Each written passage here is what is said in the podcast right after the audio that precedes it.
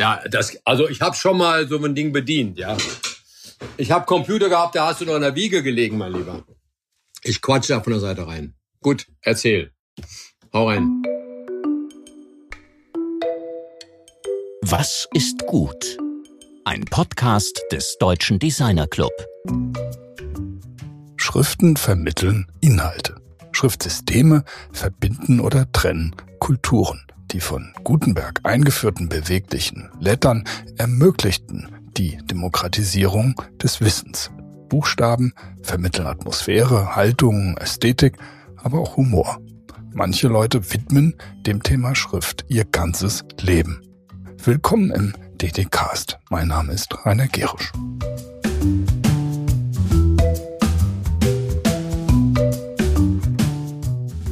In der letzten Woche haben wir ein Bild vom Haus der Demokratie gewonnen. Nicole Deitelhoff und Matthias Wagner-K. sprachen sehr deutlich darüber, dass dieses Haus nicht einfach da ist, sondern dass wir es täglich neu bauen müssen. Dass darin nichts stabil ist, sondern dass in diesem Haus Wände verschwinden und Objekte schweben können. Die Botschaft ist, Demokratie existiert nur, wenn wir sie ununterbrochen neu leben, neu gestalten. Aber auch nur dann, wenn sie verständlich ist und wahrnehmbar.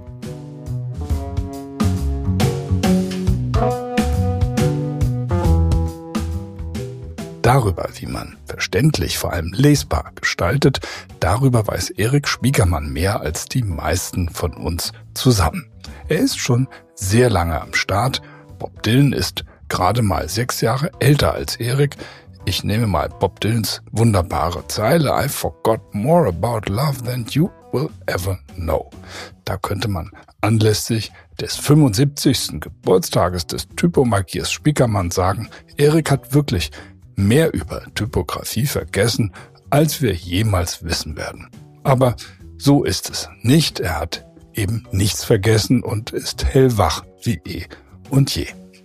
Erik hat mehr erfolgreiche Schriften entworfen, als das Programm der meisten Schriftenhäuser umfasst. Erscheinungsbilder des ÖPNV Berlins, der Deutschen Bahn, der Zeitschrift Economist von Audi, Volkswagen, Bosch wurden von ihm und seinen Teams gestaltet. Die Queen ernannte ihn zum Royal Designer for Industry. Er gründete auch Fontshop, das erste Versandgeschäft für Computerschriften. Die bekannten Schriften ITC Officina und FF Meta stammen von ihm. Er hat so viele Preise gewonnen, dass es dann irgendwann egal geworden ist, wie viele es sind, sagen wir mal sehr viele. Mein Kollege Georg Christoph Bern spricht mit Erik unter anderem darüber, was wir mit 26 Buchstaben so alles angestellt haben, über Typokulturen, Lieblingsschriften und Lieblingsmusiker. Achtung, das hat viel miteinander zu tun. Die Art, wie er sein Wissen weitergibt und natürlich darüber, was er als quirliger Mensch noch in den nächsten 75 Jahren vorhat.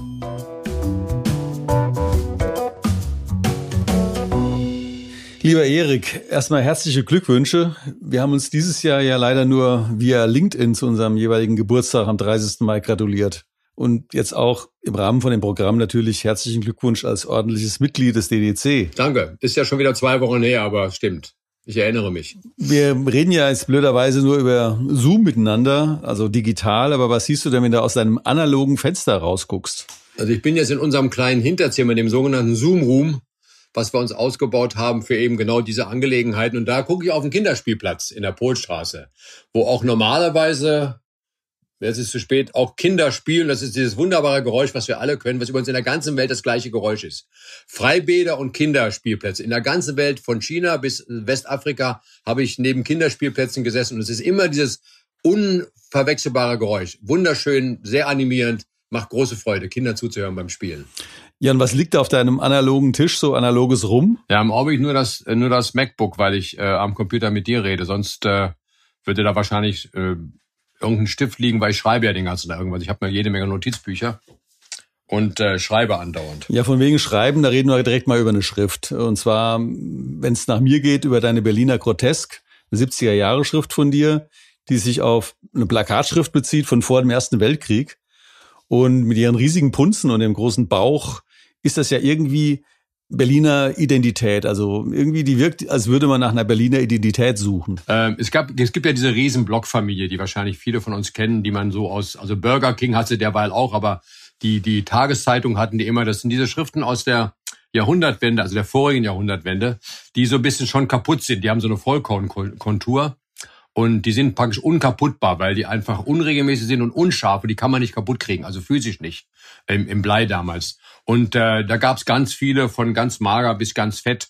Und äh, ich hatte die selber äh, im Bleisatz. Äh, ich hatte ja eine, eine, in den 60er Jahren so eine kleine Druckerei, bevor das Mode wurde. Und äh, die ist mir 77 in London abgebrannt. Ich bin damit umgezogen. Und dann bin ich zu Berthold gegangen und gesagt, eure schönen Schriften, jetzt sind sie alle weg, die gibt's im Blei nicht mehr. Damals gab's noch Fotosatz. Ich würde die für euch gerne für den Fotosatz neu zeichnen. Das habe ich dann gemacht. Also reine Nostalgie. Von dir stammt ja ein wahrlich berühmtes Typoplakat von 1982. Ich zitiere mal den Text.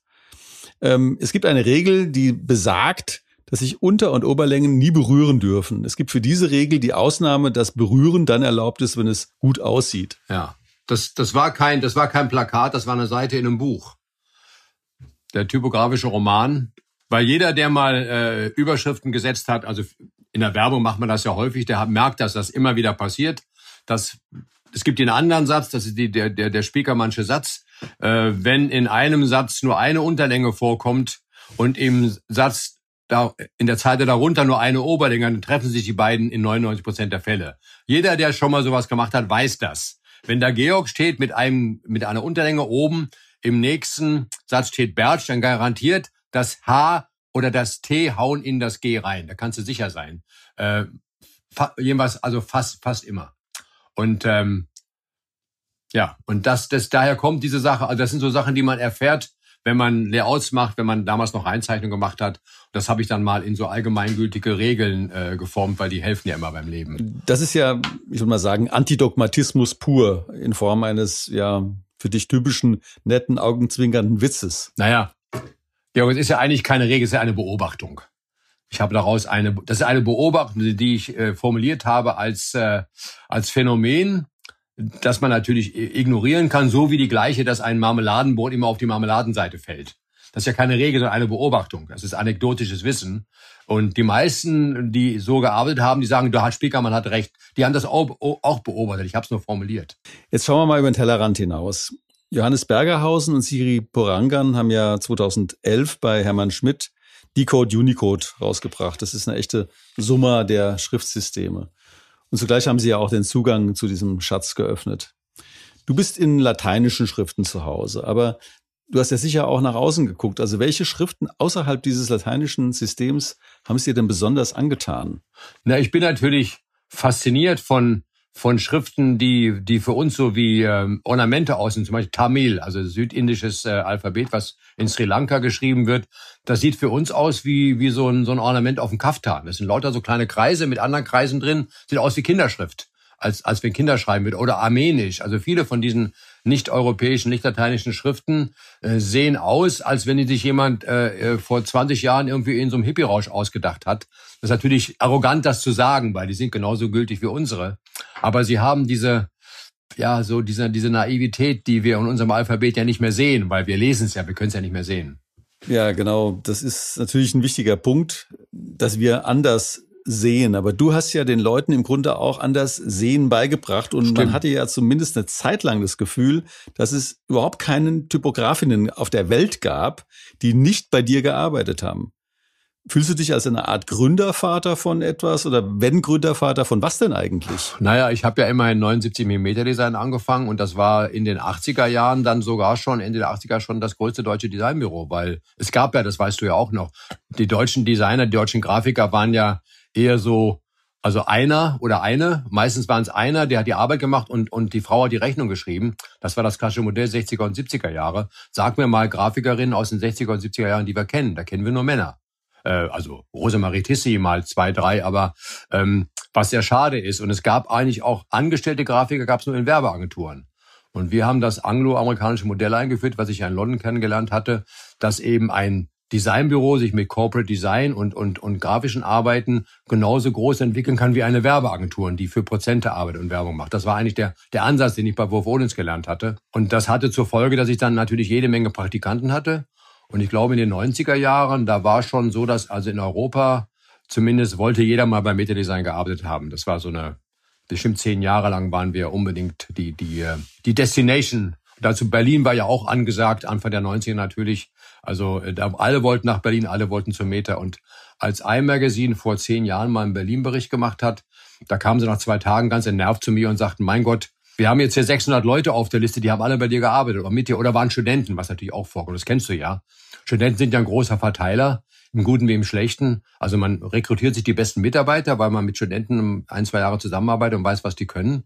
Und die wissen auch, was sie zu erwarten haben, auch im Guten wie im Schlechten. Also ich glaube schon, dass ich da ziemlich viele Leute beeinflusst habe, auch deswegen, weil ich eben Gnade des Alters in eine Szene reingekommen, die es noch gar nicht gab. Also ich, ich habe praktisch mitgegründet, nicht weil ich so klug und schlau war, so vorausschauend, weil es einfach die Szene noch nicht gab. Und ich habe es halt in, im Ausland gelernt, nicht in Deutschland. Ja, ich weiß nicht, aber ob das fair ist, aber ich fände es einfach wirklich klasse, wenn du mal fünf Namen nennen könntest, die dir besonders in Erinnerung geblieben sind, wenn du an Kolleginnen denkst, mit denen du zusammengearbeitet hast. Also jetzt keine Top 5, sondern einfach denkwürdige Persönlichkeiten aus der gemeinsamen Arbeitsgeschichte? Naja, natürlich zum Beispiel Leute, die, die aus, die jetzt aus, in diesem Fall aus Offenbach kamen, äh, äh, Thomas Nagel und, und Alex Branschik, die dann, dann, dann später in, in Frankfurt äh, dann neu aufgemacht haben in, in den in späten Mitte der 90er Jahre, hier in Berlin auch noch arbeiten.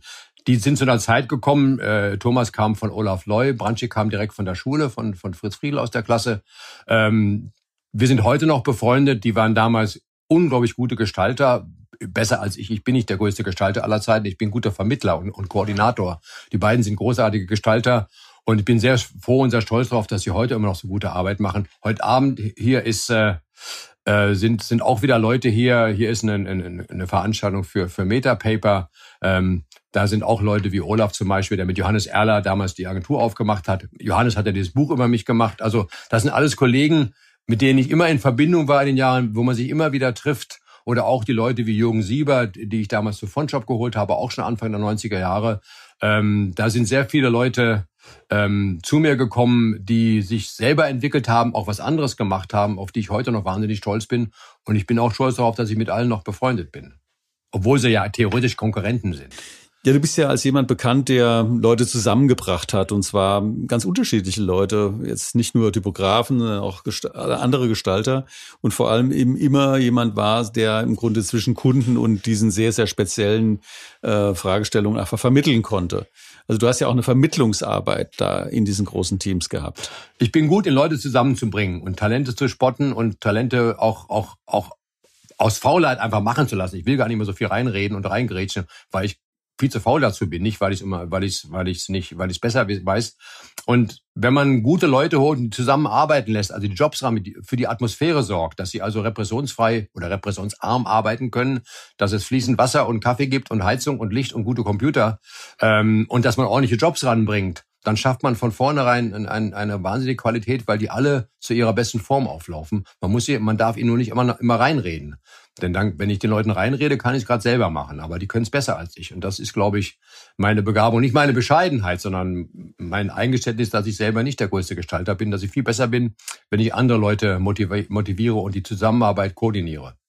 Also so eine Art von Trainer im Grunde genommen, ja. Ich habe auch selber mal gespielt, aber heute können die nicht mehr kicken. Ja, vom Training, das ist ja im Grunde auch so wie Coaching, oder? Ja, genau. Coaching ist ein gutes Wort. Ja, da kommen wir ja vom, vom Training über das Coaching zum Lehren natürlich eben auch zum Vermitteln auf vielen verschiedenen Ebenen. Und so viel ich weiß, hast du ja auch in der Hochschule äh, in verschiedenen Zusammenhängen gelehrt, oder? Ich habe ja nun lange Jahre in Bremen eine Gastprofessur gehabt, die ich als einziger, also Honorarprofessur, nicht Gast, sondern also unbezahlt. Und ich war, glaube ich, der einzige Honorarprofessor, der das je ernst genommen hat. Ich war jedes Semester eine Woche lang da und habe das für die dann veranstaltet wie eine Woche bei mir in, in, in, der, in der Agentur. Wir haben eine Woche lang gearbeitet, was man ja in der Hochschule sonst nicht machen kann, weil, weil da andere Pläne reingrätschen. Wir haben uns also eine Woche eingeschlossen mit zwölf oder 14 Leuten und haben eine Woche Agentur gemacht und eine, Auftrag, eine Aufgabe gelöst. Und das, das habe ich später hier in Berlin, als ich dann ein paar Jahre eine feste, feste äh, Professur hatte, auch so gemacht. Denn das Problem ist ja bei, bei der Lehre normalerweise, man kann die Leute ja nicht auf die Praxis abrichten, das geht nicht. Man kann Praxis auch nicht nachahmen, weil da fehlt der Leistungsdruck, der, der Existenzdruck, die, dass man die Miete bezahlen muss und so weiter. Man kann aber, aber ähm, agenturähnliche Umgebung schaffen, wenn man sich zum Beispiel Projekte holt, die man in einer gewissen Zeit machen muss, auch wenn es ohne Geld geht. Und das habe ich in der Lehre immer gemacht und das hat äh, dann auch zu sehr guten Ergebnissen geführt, dass Leute wirklich auch gemerkt haben, was in der Praxis auf sie zukäme. Und manche sind dann auch abgebogen und meinten, naja, so Grafikdesigner ist halt nicht meins. Ist ja auch nützlich wenn ich Leute davor be bewahre, äh, die falsche Bahn einzuschlagen. Ja, irgendwie hast du sie dann wohl auf die richtige Bahn, äh, sag ich mal, gezwungen vielleicht. Okay, auf jeden Fall hast du ihnen beigebracht, wie man das machen soll. Oder hast ihnen auch die Kraft gegeben, es aus sich selbst herauszuentwickeln. Kommen wir mal nach den Persönlichkeiten zu Schriften. Also manche sagen ja auch, dass Schriften Persönlichkeiten haben. Mhm. Und wenn man jetzt mal die Babys anguckt, die du in die Welt gesetzt hast, die FF Meta, die ITC Officina, die Nokia Sans oder die DB Type, und wir haben ja vorhin ja auch über die äh, Berliner Block gesprochen. Welche ist dir denn da am liebsten? Und warum? Also diese damaligen, das war ja so eine Art von Jugendsünde, da habe ich ja Schriftzeichnen gelernt. Äh, das war eine andere Motivation. Ich habe danach eigentlich, und die Meta war das erste Beispiel, eigentlich nur Schriften gemacht, die für einen Zweck bestimmt waren, für die es einen Grund gab. Also ich bin nicht jemand, der jetzt unbedingt eine Schrift machen möchte, weil ich das so geil finde. Es gibt genug Schriften, auch gute. Aber damals war es eben die Bundespost, die musste eigentlich für ihre Formulare und Telefonbücher, die es in den 80er Jahren noch gab, äh, gab es keine geeigneten Schriften. Die Helvetica war viel zu platzgreifend, war viel zu unleserlich. Und ich habe das, das auch relativ wissenschaftlich gelöst. Was ist das Problem? Wie kann man das lösen? Wie kann man das schaffen, dass auf, auf mit schlechten Druck auf schlechten Papieren ein Buchstaben noch identifizierbar ist und sich trotzdem zu einem guten Wort bildet? Und ich sehe jetzt, dass viele der, der, der Eigenarten, die ich damals zum Beispiel in die Meta oder auch später in die Offizine eingebaut habe, zum Beispiel, dass es ein großes I eine Serifen hat, dass das kleine L einen Abstrich hat und so weiter, dass sich die Buchstaben besser voneinander unterscheiden. Das ist inzwischen Standard geworden. Das habe ich damals mir nicht einfallen lassen, sondern habe es, habe es entwickelt aus der Notwendigkeit raus. Also alle Schriften, die ich gemacht habe, die erfolgreich waren. Die Officina war meine Version der Letter Gothic, der Schreibmaschinenschrift eigentlich, die aber dann proportional war. Die Bahnschrift kommt eigentlich aus einer Serifenschrift, weil wir haben nämlich äh, mit Christian Schwarz zusammen äh, wollten wir der Bahn eine Serifenschrift geben für die ganzen Drucksachen, so die Geschäftsberichte. Da gab es damals die Sabon. Da haben wir rückwirkend dann die die Bahnschrift gemacht, also für die, die, die, die DB Sans, wie die ja heißt, und die DB Serif auch, die diese Probleme lösen kann, von einer ganz schmalen in sieben Punkt auf einem Fahrplan, den es ja immer noch gibt, bis hin zu einer großen Beschriftung auf dem Gebäude. Und also alle Schriften, auf die ich heute noch Wert lege, kommen eigentlich aus einer Aufgabenstellung bis hin zu sowas wie dann am Bosch äh, am Ende, die hatten drei verschiedene Schriften. Das war auch ökonomisch lächerlich. Die mussten andere Lizenzen bezahlen, wenn sie Kyrillisch haben wollten. Den haben wir eben die Bosch Sans und Serif gemacht, die die Eigenart der Marke ganz gut äh, beschreibt. Die ist ein bisschen nahbar, ist aber auch gleichzeitig technisch. Und das ist immer die Aufgabenstellung. Ich habe nie eine Schrift für mich gemacht. Bis auf die Real, die ich gemacht habe, für das Buch, was Johannes gemacht hat, weil ich wollte ihm da nicht reingerätschen bei der Gestaltung. Das geht ja gar nicht. Ähm, ich habe gesagt, okay, ich mache eine Schrift für das Buch. Sonst habe ich Schriften immer nur für andere Leute gemacht. Ja, du, du bist ja, kriegt man ja auf Konferenzen mit, kann man auch genug Mitschnitte auf YouTube sehen, äh, sprichst ja wirklich ein glänzendes Englisch. Und für dich ist England, USA, New York, San Francisco, London, das ist wie so ein, bist wie so ein Fisch im Wasser. Und ähm, natürlich ist da nicht nur die Sprache anders, sondern eben auch der Umgang mit äh, Typografie oder der Arbeitsalltag in der Typografenszene. Ist denn da, wenn man das mal genauer betrachtet, wirklich ein großer Unterschied zwischen dem Umgang und der Arbeitsweise und der Kultur der Typografie in London und jetzt also, in, in Deutschland? Inzwischen wohl nicht mehr so richtig. Aber damals, als ich, ich, ich kam, das erste Mal war ich Ende der 60er Jahre und dann war ich 73 nochmal acht Jahre da äh, habe da auch unterrichtet und da war da, da war das das Paradies für uns. Da war es wirklich so, dass es diese der berühmten Type Director, von dem wir immer noch reden, dass es den gab. Die Agenturen hatten einen, der sich nur um Typografie und Schrift gekümmert. Das gab es bei uns gar nicht. Das war so eine das hat man irgendeinem Layouter gegeben, das war kein großes Thema. Ähm, also diese, das, das Typografie, das, ich will das jetzt nicht die Historie erzählen, bis zurück in die 20er Jahre, aber im Angelsächsischen vor allen Dingen, also in London sowieso, zum Teil aber auch in New York, also in den, den Werbemetropolen, die es in Deutschland ja im internationalen Bereich eigentlich gar nicht gab. Weder Düsseldorf noch Frankfurt waren Werbemetropolen im internationalen Maßstab. Das waren ja oft genug auch Niederlassungen, muss ich dir ja nicht sagen, von amerikanischen Agenturen, die, die Netzwerke. Und da waren die Briten uns wahnsinnig voraus. Es gab unheimlich gute Typografen, Grafiker und vor allen Dingen hatten die einen, eine eigene Berufsbezeichnung, auch eine entsprechende Stellung. Was die Briten nicht hatten, war gute Technik. Und das war dann genau mein Markt. Ich habe ja hier bei Berthold äh, gelernt und, und konnte mich, kannte mich technisch gut aus, konnte mit den Gerätschaften Fotosatz, Diatype und Diatronik umgehen, äh, konnte präzise arbeiten in Millimetern und nicht in Füßen und, und Zoll und so Kram. Und ähm, das war eine gute Mischung. Also die, die, die Anerkennung von Schrift und auch von, dass Leute auch, dass Leute wie Johnson und Gill auch als im, im Publikum bekannt waren. Wer kennt hier schon Günter Gerd Lange oder selbst Bodoni. Und, und das war eine gute Mischung für uns. Also dieser, dieser englische Pragmatismus, das, das hohe Ansehen von Typografie, auch im öffentlichen Raum.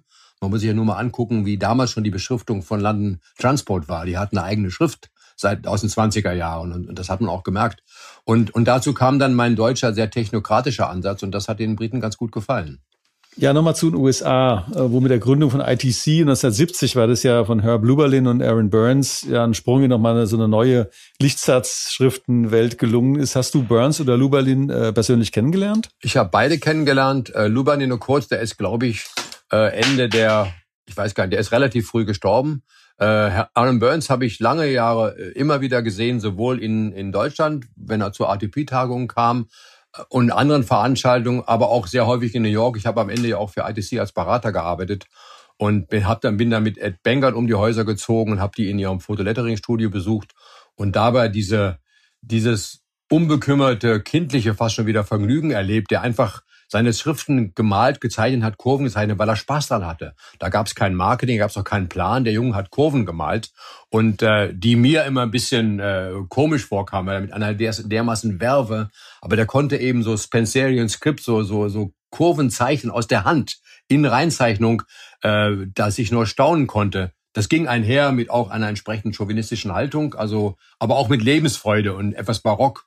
Und das gab es ja bei uns in der, gar nicht. Bei uns war das ja alles immer fürchterlich, äh, fürchterlich äh, protestantisch und regelkonform. Man musste mehr erst ein Prinzip aufstellen, bevor man arbeiten durfte und lachen schon gar nicht. Und die Amis haben sehr viel gelacht und auch ja, haben auch Party gemacht. Also das habe ich da schon gelernt, obwohl man das von den Amerikanern ja normalerweise nicht erwartet. Aber New York war schon eine sehr, zu der Zeit, ich rede jetzt von 80er Jahren, eine sehr lebensfreudige Stadt. Das, das passt ja auch zu meiner nächsten Frage. Sie ist so eine Art DDKs Yellow Press Glattspaltenfrage ist. Die Queen hatte ich ja zum Royal ernannt oder, oder irgend sowas. Royal Designer for Industry, ja, ja. Ja, Royal Designer for Industry, okay. Hast du sie denn persönlich kennengelernt? Also Her Majesty is a pretty nice nee, nee, girl. Nee, nee, nee. Das, das, da, da steht zwar irgendwas auf dieser, ich habe da so ein Dokument, ist auch so ein Riesending aus, in so einer Rolle auf Pergament und äh, mit allen möglichen Siegeln versehen.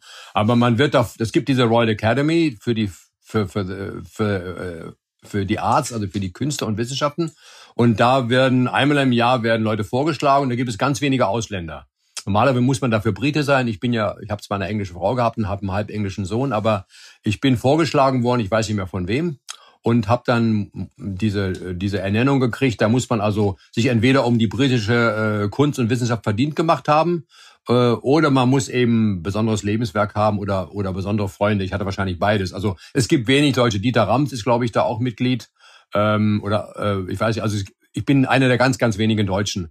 Und ähm, ich bin halt auch anglophil und kenne mich da gut aus, habe da lang gelebt und mein Sohn lebt immer noch da. Ich habe auch noch eine Wohnung in London, also bei meinem, bei meinem Sohn im Haus. Ich fühle fühl mich da schon ganz wohl, das passt schon ein bisschen. Ich hatte ja eben gerade mit der Her Majesty eben so einen Beatles-Song von 69 zitiert. Du bist zwar kein Klaus Vormann, aber du kannst Bass spielen. Und ähm, ja, ich habe also ich habe angefangen mit Bassspielen. Inzwischen spiele ich eher eher mehr Gitarre. Aber ja, ja, Klaus Vormann war auch einer. Den haben wir ja auch hier in Berlin erlebt. Haben wir auf der Typo gehabt. Der lustiger Kerl. Der weiß ich, ob das deine Hörer wissen, dass der natürlich das berühmte Beatles-Album gezeichnet hat. Ne? Das ist, äh, die sollen es erfahren bei der Gelegenheit. Deshalb machen wir das auch. ähm, aber Musik ähm, und Typografie ist ja so ein eigenes Thema. Also jetzt nicht nur sozusagen die, also die, das Typografieren ähm, oder die Entwicklung von Zeichen, die eben für die musikalische Notation notwendig sind, sondern eben auch die tanzenden Zeichen, die wir ja schon aus dem Rhythmus 21 und 23 von Hans Richter aus den 20er Jahren kennen. Hat es für dich eine Rolle gespielt oder spielt es für dich eine Rolle? Weil ich hatte mal, weil du vorhin genannt hast, Thomas Nagel und Alex Branschik in Aspen seinerzeit eingeladen mit ihrem Typo-Ballet. Da war ich ja Kurator ja. von der, von der Konferenz, also von dem Attitudes for the Next Millennium Teil. Und die haben sich ja mit dem tanzenden Typografie beschäftigt. War ja, das für ja. dich auch ein Thema?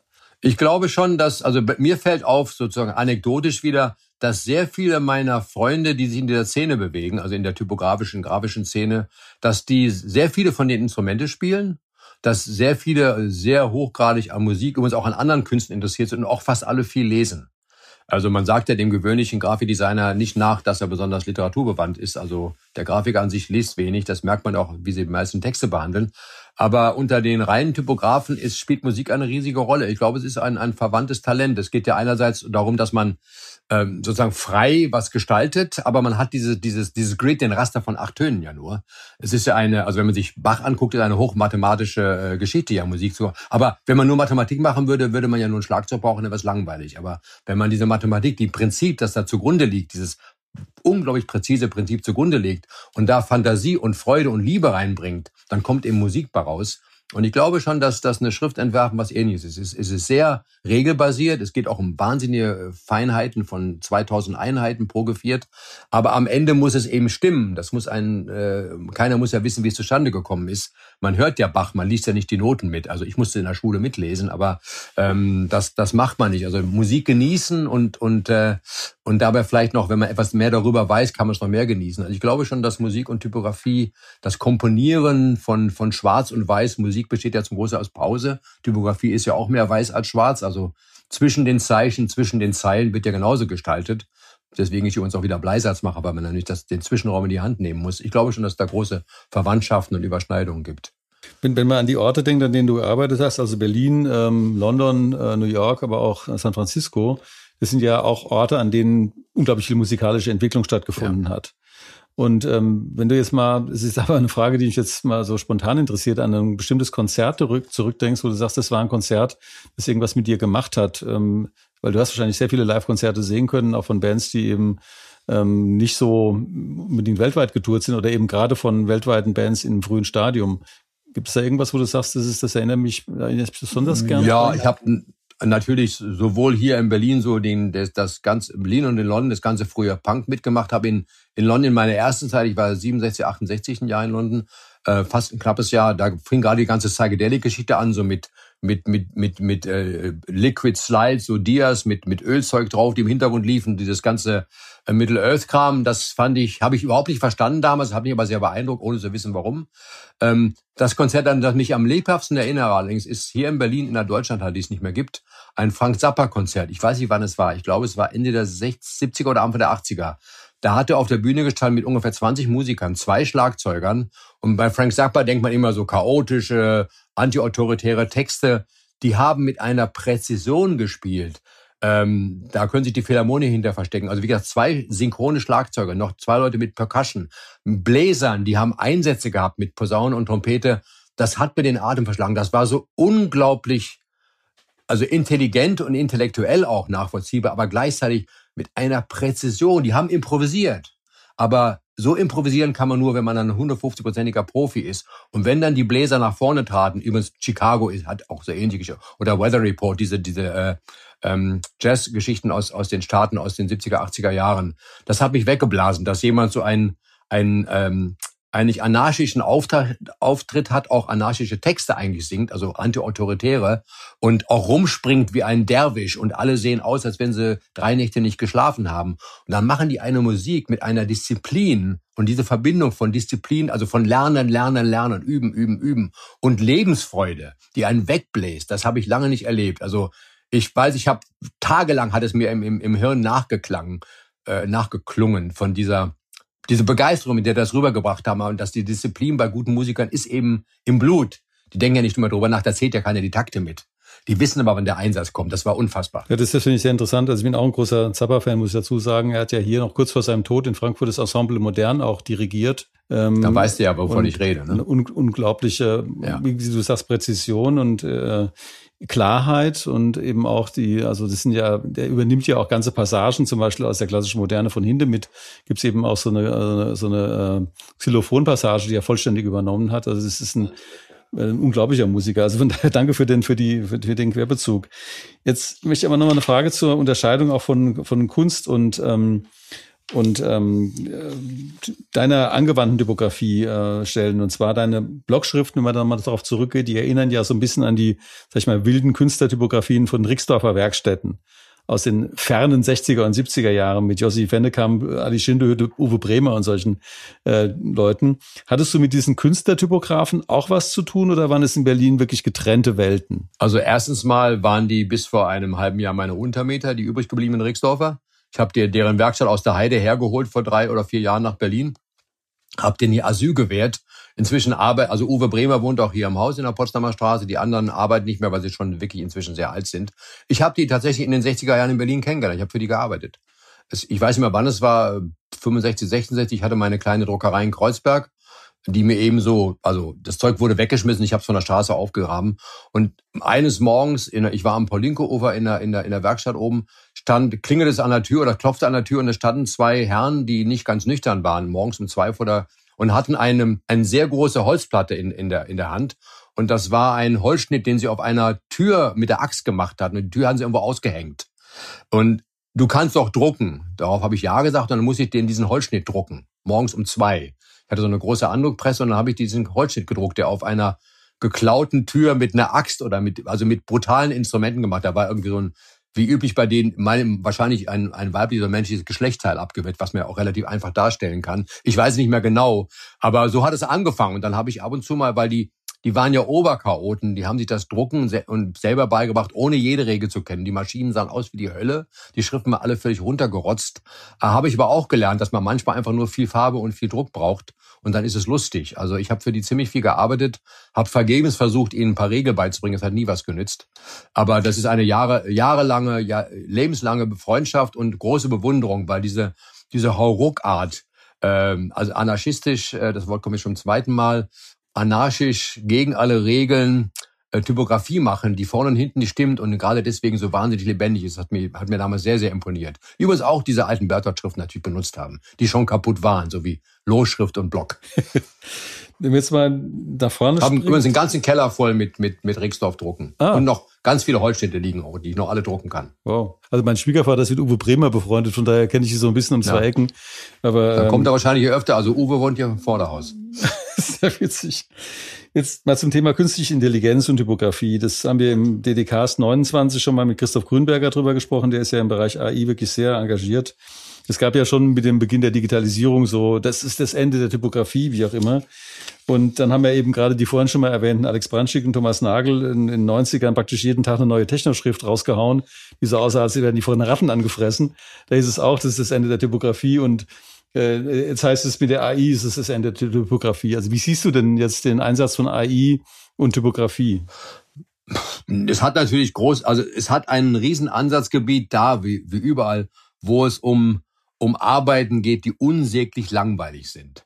Wenn ich also einen Roboter darauf ansetzen kann, mir aus ähm, einem leichten und einem fechten Schnitt die Zwischenpole zu, in, zu interpolieren, dann wäre ich ein Idiot, wenn ich es nicht machen würde. Das ist nämlich eine scheiß langweilige Arbeit. Jede Schrift hat 400, 600 Zeichen und die jetzt neunmal immer wieder zu machen, ist einfach eine Idiotenarbeit. Die ist langweilig, die bringt kein Geld, die bringt keinen Spaß. Lass das den Roboter machen. Und wenn er mit ein bisschen künstlich intelligent arbeitet, dann kann er ja aus, aus, aus meiner Erfahrung, wenn, wenn meine Erfahrung darin enthalten ist, kann er ja lernen, wie ich es denn gerne hätte ich habe eben eine, eine bestimmte Art, ein I zu zeichnen, wahrscheinlich die aus meinem Ellbogen kommt oder aus meiner Geschichte, äh, nicht aus der Theorie. Und das könnte sowas, so einer schon erfassen. Also äh, und auch bei dem, dem, dem ähm, Gestalten bzw. dem Dokumentieren von großen Designsystemen, was ich ja jahrzehntelang gemacht habe, also die großen Erscheinungsbilder für Volkswagen und Audi und Bahn und so weiter, kann man sowas natürlich nutzen, weil AI basiert ja nur auf Menge. Das sind also Trillionen oder Fantastilliarden oder wie die bei, bei Dagobert Duck heißen, von Informationen, von Bildern, von, von Vorgängen, von Präzedenzfällen vorhanden, aus denen dann einfach nur extrapoliert wird. Und mehr ist unser Hirn ja auch hier, nur dass unser Hirn nochmal die millionenfache Kapazität von AI hat.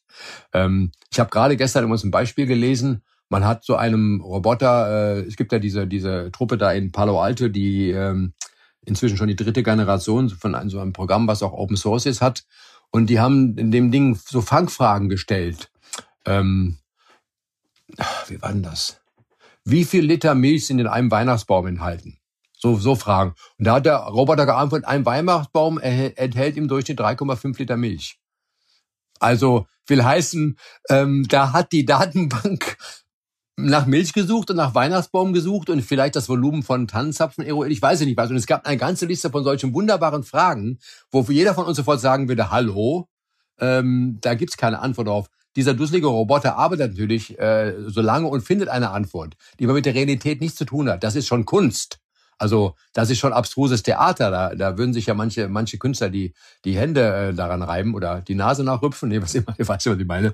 Ähm, also da gibt's noch einen weiteren Weg. Es gibt An Ansatz, Einsatzgebiete, die ich liebe, eben das, das Mechanisieren von depperter Arbeit, äh, was wir immer schon machen. Wir haben auch in den 70er Jahren schon interpoliert mit, mit Robotern, also mit Maschinen, äh, Kurven. Aber was so das Nachvollziehen oder, oder das, das Eruieren von Fahrsituationen beim automatischen Fahren gibt, bin ich da sehr, sehr, sehr misstrauisch. ja, bevor ich zu unserer Abschlussfrage komme, nämlich dieser berühmten Frage, auf die du schon mal vorbereiten kannst, nämlich was ist gut, ähm, wollte ich noch mal auf das Thema, das Thema des dritten Buchs von Adrian Frutiger bei Stempel kommen, nämlich Symbole, Signete und Signale. Und äh, das ist ja, ein, wie gesagt, das grenzt sich auch ab von den beiden ersten, wo es um Lesotypografie geht, aber Symbole, Signete und Signale was treibt dich um bei Symbolen, Signete und Signale? Da hast du ja auch sehr viel gemacht. Was, was, was denkst du als erstes? Scheiße, was ich mit meinen blöden. Schon, mir fallen immer die Ohrhörer raus hier. Es ist merkwürdig.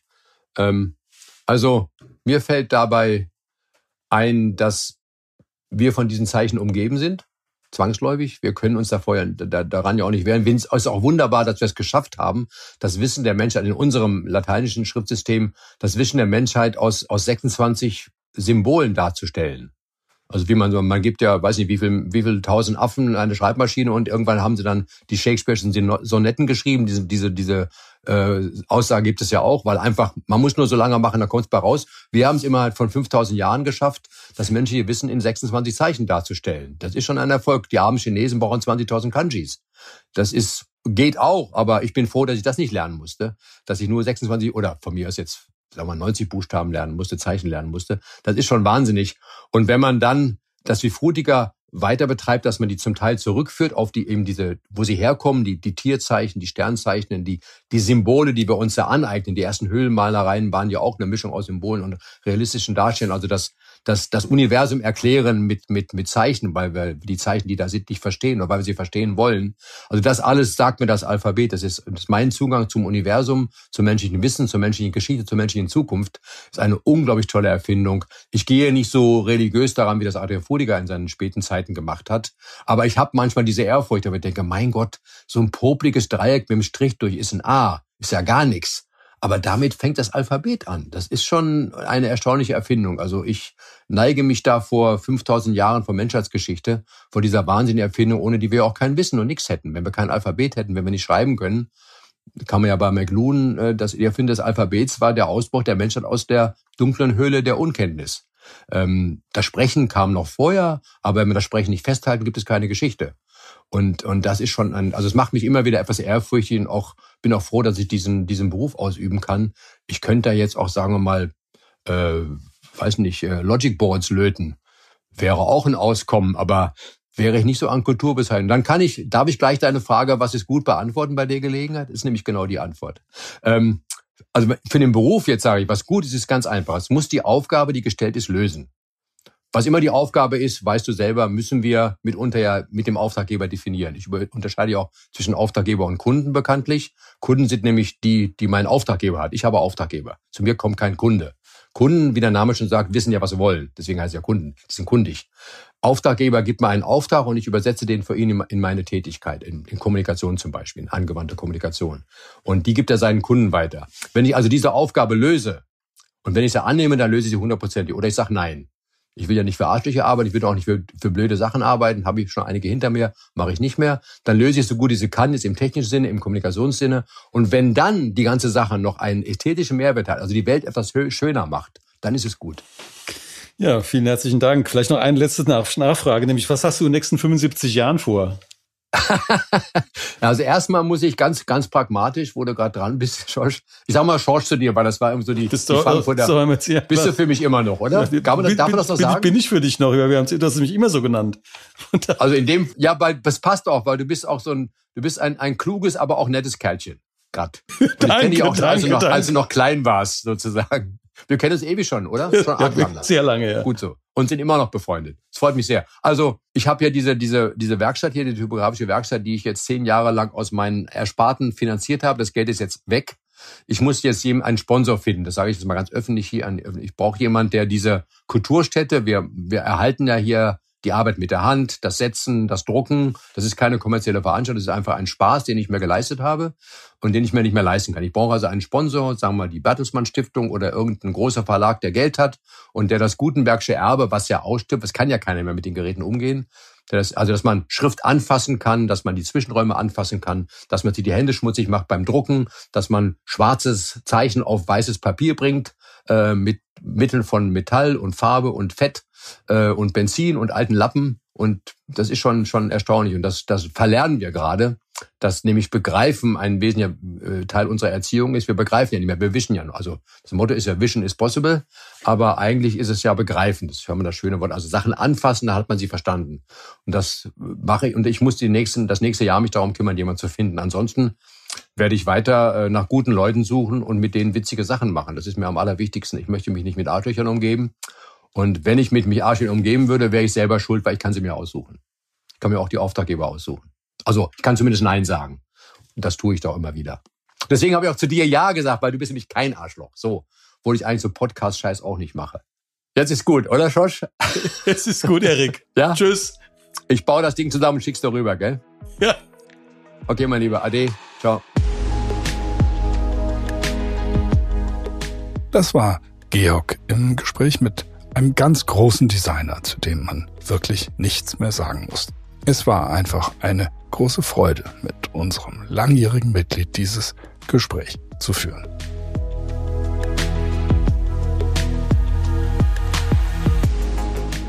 Nächste Woche treffen wir Professor Dr. Joachim Curtius. Er ist Professor für experimentelle Atmosphärenforschung an der Goethe-Universität Frankfurt am Main. Joachim Curtius ist einer der besten Kenner der Folgen, die der Flugverkehr für unsere Luft hat. Er und seine MitarbeiterInnen beschäftigen sich mit den Auswirkungen von Aerosolpartikeln, atmosphärischen Ionen und Eiskeimen auf das Klima. Durch den Corona-Lockdown konnte man endlich ausgezeichnete Vergleichswerte erheben. Macht euch also auf eine Druckbetankung Wissen gefasst und auf die Erkenntnis, warum das mit der Luftfahrt so auf keinen Fall weitergehen kann wie bisher. Wir freuen uns sehr auf ein Wiederhören und wünschen euch bis dahin alles Gute. Eure DDcast-Redaktion.